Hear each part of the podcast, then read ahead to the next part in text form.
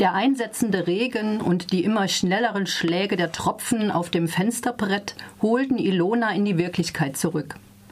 Sie saß auf ihrem Hocker hinter der Kasse und war beim Blick auf die Titelseite Seite einer Zeitschrift erstarrt.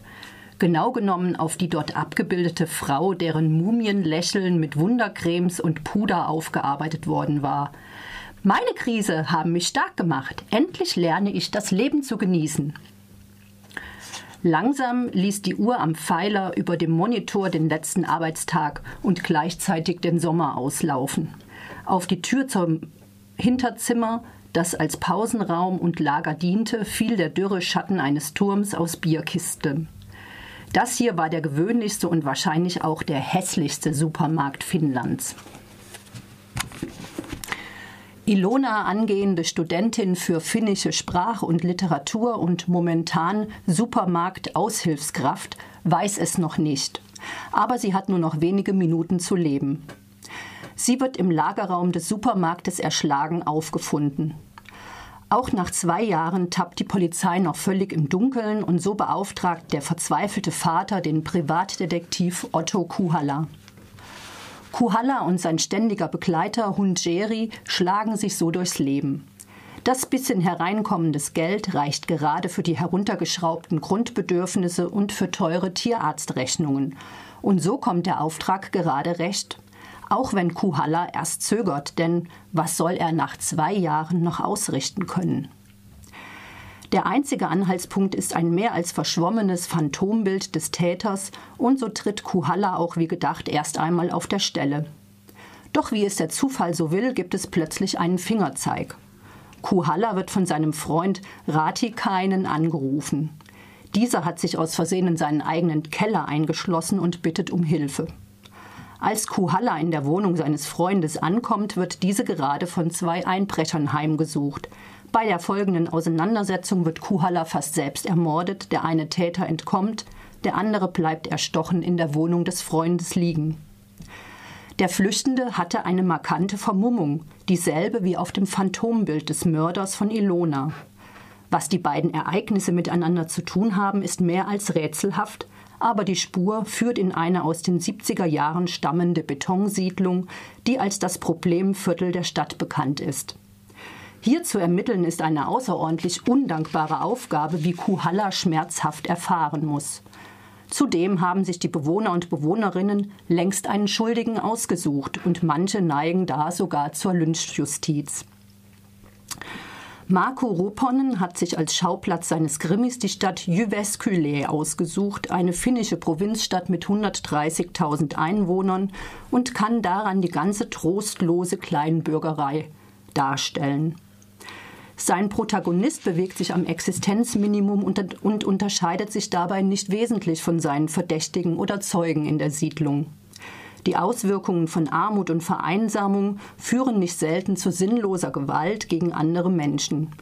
Hier unterscheidet sich Kuhalla allerdings gewaltig. Auch wenn er in der Wahl seiner Mittel nicht immer zimperlich ist, ist er gleichzeitig ein hochmoralischer Mensch, der sich über viele Dinge Gedanken macht und sich mit den kleinen Tücken des Alltags herumschlägt. Hierzu ein kleines Lesebeispiel, damit ihr mitbekommt, wie Kuhalla so tickt.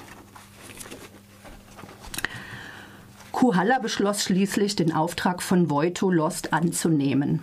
Zur Feier des Tages ging er am Montagmorgen am Sandsack über die vollen Runden und löffelte anschließend Roggenbrei, weil er glaubte, etwas Abwechslung in die sture lange Haferbrei-Tradition bringen zu können. Er mochte sich nicht mit Löchern in den Strümpfen auf den Weg machen, fand aber kein unversehrtes Paar und wollte auch nicht anfangen zu stopfen.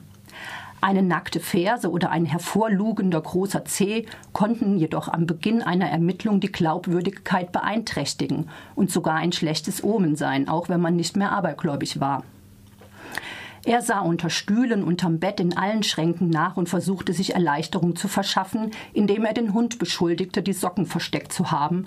Aber Jerry ließ sich von solchen Behauptungen nicht den Morgen verderben, sondern beobachtete sein Herrschen nur und wunderte sich über dessen Ächzen. Schließlich ging Kuhalla jeden Strumpf einzeln durch und fand ein Paar, bei dem der eine Beinling rot-grau gestreift, der andere hingegen durchgehend dunkelblau war. Der Fußteil hatte bei beiden fast den gleichen dunkelblauen Ton, und da die Beinlinge nun mal von den Hosenbeinen verborgen wurden, wenn man beim Betreten einer fremden Wohnung die Schuhe auszog, musste dieses Paar herhalten. Mit Flecken der Anstrengung im Gesicht zog Kuhalla die rotgraue Variante an und fluchte bitter, als mit einem Ratsch das seit Jahren tief in der Schublade mürbe gewordene Gewebe riss. In seiner Hand hing ein Fetzen mercerisierter Baumwolle, der nicht einmal zum Putzen der Brille getaugt hätte. Die Sonne schien hindurch, die einzelnen Fasern repräsentierten die harte Wirklichkeit der Billigproduktion auf eine Weise, die Kuhalla in einer anderen Situation vielleicht sogar amüsiert hätte. Er schlüpfte schließlich mit nackten Füßen in die Schuhe und machte sich auf den Weg mit dem unschönen Bewusstsein, dass er seine Zeit gelegentlich mit ziemlich geringfügigen Themen vergeudete. Wie prächtig er die Hauptrolle in der Tortenwurfkomödie seines Lebens ausfüllte. Leider brachte sie niemand zum, zum Lachen. Schritt er bereits auf die Pforte des Alters zu, würde ihn bald nichts anderes mehr interessieren als die Frage, ob die Mücke ihr Summen mit dem Vorder- oder dem Hinterteil produzierte und könnte er sich nicht schlicht und einfach mal genügend Strümpfe auf einen Schlag kaufen, damit so etwas nicht noch einmal vorkam? Faule Finnen fangen keine Fische von Marco Roponnen ist ein Krimi und weit mehr als das.